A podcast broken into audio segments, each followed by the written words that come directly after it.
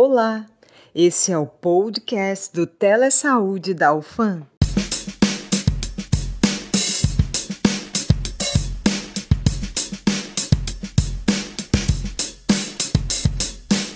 Olá, galera! Aqui é o Luiz Eduardo, aluno de odontologia. Sejam bem-vindos a mais um episódio do Telesaúde Podcast.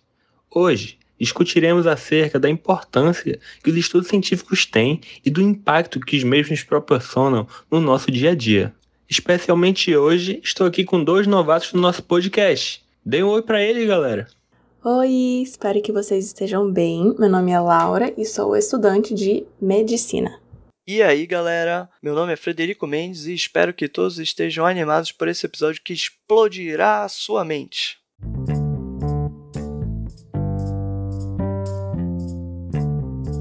Para início de conversa, o que é um estudo científico?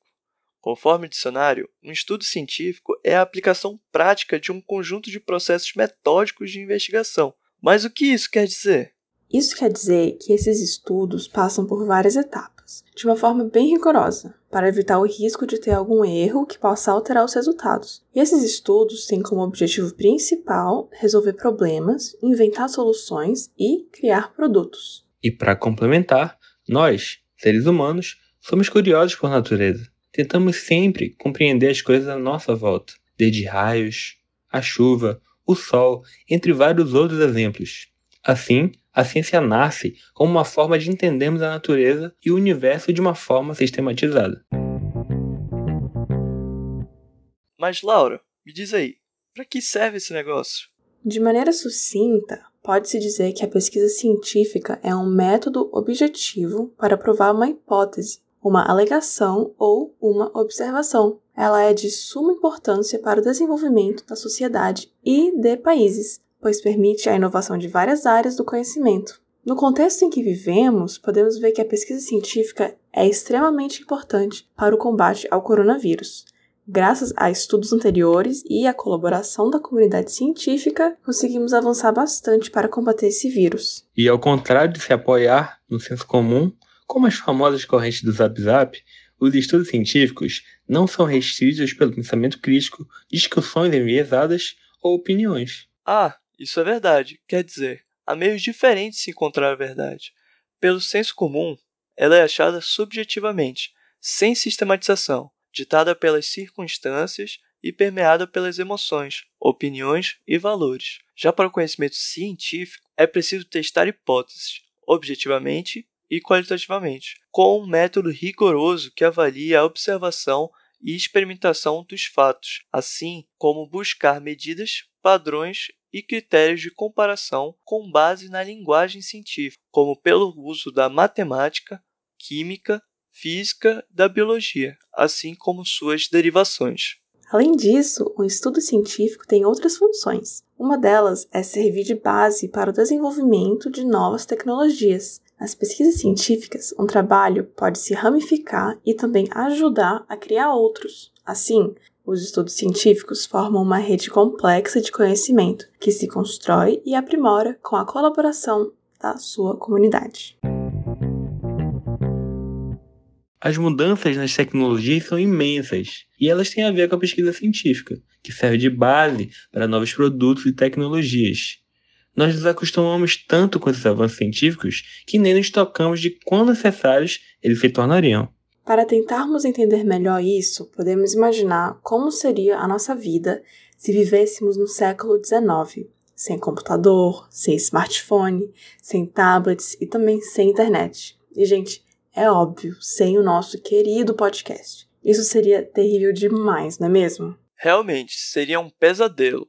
Outro exemplo seria que desde 3 mil anos antes de Cristo, quando a ciência ainda não era nem ciência ainda, o ser humano já provou que conseguia desenvolver ferramentas que mudariam o seu modo de vida, como por exemplo a roda, assim como a bússola, que no século XV revolucionou o mundo das grandes navegações. E mais recentemente, mas não tanto assim. Em 1975, tivemos o conhecimento de uma coisa que hoje simplesmente não conseguimos nos imaginar sem: a eletricidade. E hoje, com técnicas científicas apuradas, conseguimos, por exemplo, enfrentar uma pandemia.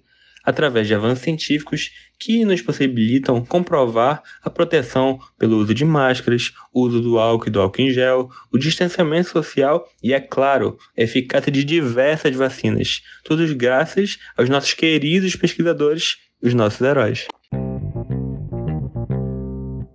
Mas a propósito, esse papel super importante que os cientistas já têm, muita gente nem sabe para onde vai e muito menos valoriza.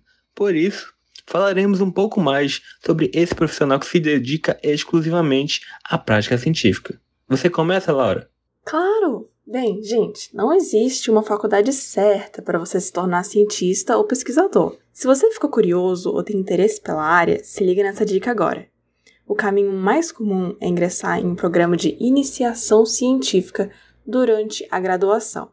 E, em geral, esses projetos são executados por professores de várias áreas do conhecimento, onde há uma orientação de longo prazo, geralmente de um a dois anos, em que o aluno seleciona o tema que deve se alinhar com os interesses do participante, e também com a curadoria do professor conselheiro. A pesquisa deve ser de preferência inédita e inovadora. Também deve decorrer utilizando de vários métodos científicos para sua colaboração. E olha que legal! Muitas universidades, inclusive, oferecem bolsas de estudos para estudantes que participam de projetos de pesquisa. E, gente, dinheiro sempre é bem-vindo na vida de um estudante, né? Verdade. Ei, mas peraí, deixa eu dar uma dica também. Após a graduação, o próximo passo é ingressar em uma pós-graduação stricto sensu. É uma palavra difícil que significa ensino restrito, que também é conhecido como mestrado ou doutorado. Mas para quê? Para continuar as pesquisas e produzir mais artigos, além de participar de congressos, fazendo com que seu nome e suas pesquisas fiquem mais disseminadas na sua área de interesse. Olha, não sei vocês, mas me deu muito orgulho dos novatos aqui, hein? E como experiência própria, eu posso atestar para vocês que mesmo que você não tenha interesse específico na pesquisa, é muito enriquecedor para qualquer profissional, independente da profissão, ter contato com esse lado do ensino que é onde podemos ter o gostinho de como é se aprofundar mais uma hipótese que às vezes temos em situações corriqueiras. Pesquisar é poder colocar aquele seu e se à prova e responder perguntas que podem não só melhorar a sua vida, como da sociedade como um todo. É, mas infelizmente, galera, não vivemos num mundo utópico, onde a única barreira para se fazer ciência é a busca por respostas. Um estudo publicado na Fiocruz em 2019 mostra que 93% dos mais de 2 mil jovens entrevistados não sabiam dizer sequer o nome de um cientista brasileiro. Então, vamos citar três heróis brasileiros aqui para vocês, nossos queridos ouvintes. Oswaldo Cruz, um médico que teve um papel central no combate contra a febre amarela, varíola e a famosa peste bubônica aqui do país. Duília de Mello, uma astrônoma e professora da Universidade Católica de Washington, fez seu doutorado pela USP e ela simplesmente descobriu a maior galáxia espiral já conhecida. E detalhe, ela tem apenas 58 anos. Jaqueline Goes de Jesus, uma biomédica com mestrado pela Fiocruz, doutorado pela Universidade Federal da Bahia e fazendo pós-doutorado na USP, foi uma cientista que ganhou destaque recentemente. No início da pandemia, quando o mundo estava na corrida contra o tempo, a Jaqueline conseguiu sequenciar o genoma do coronavírus em tempo recorde de 48 horas, ou seja, em 48 horas já sabíamos como o vírus se espalhava. Nossa, realmente, esses cientistas são verdadeiros heróis. Infelizmente, o fato de a ciência ser apresentada tardiamente aos jovens também representa um desafio, pois esse atraso acaba gerando a falta de reconhecimento para a profissão e toda a área de pesquisa no Brasil. Outro grande desafio que o país atravessa é de ver e sentir na pele um momento onde a ciência é desacreditada, até por autoridades que deveriam apoiá-la para benefício da população. E isso é realmente muito triste. E podemos ver que há uma falta de investimento em pesquisa. Isso ingessa a capacidade de produção de conhecimento Inclusive, vem tendo cada vez menos verba no atual governo.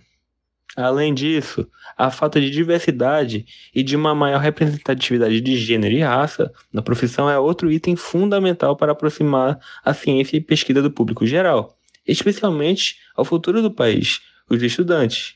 Assim, incluindo esse interesse entre jovens por meio de um ensino de uma ciência que seja plural e que dialogue com problemas de uma sociedade real, podemos chegar bem mais perto de uma realidade onde a pesquisa científica seja, de fato, bem reconhecida e solidificada na nossa sociedade.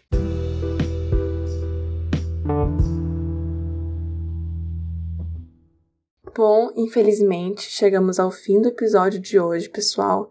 Esperamos que vocês tenham gostado e que as informações que nós passamos tenham sido úteis para vocês. Isso mesmo. Espero que vocês tenham gostado do episódio de hoje. Compartilhem para todas as pessoas que vocês supõem que iriam gostar de saber mais sobre os estudos científicos. Então é isso, galera. Fiquem atentos aos próximos episódios do nosso podcast e sigam em todas as redes sociais. Obrigado por passarem mais esse tempinho conosco. Se cuidem e até a próxima. Saudações científicas para vocês, nossos queridos ouvintes. Então chegamos ao fim desse episódio. Agradecemos a vocês, nossos queridos ouvintes, por acompanharem nosso podcast. Se você gostou, compartilhe com seus amigos o nosso conteúdo e não percam o próximo episódio. Uma boa semana a todos!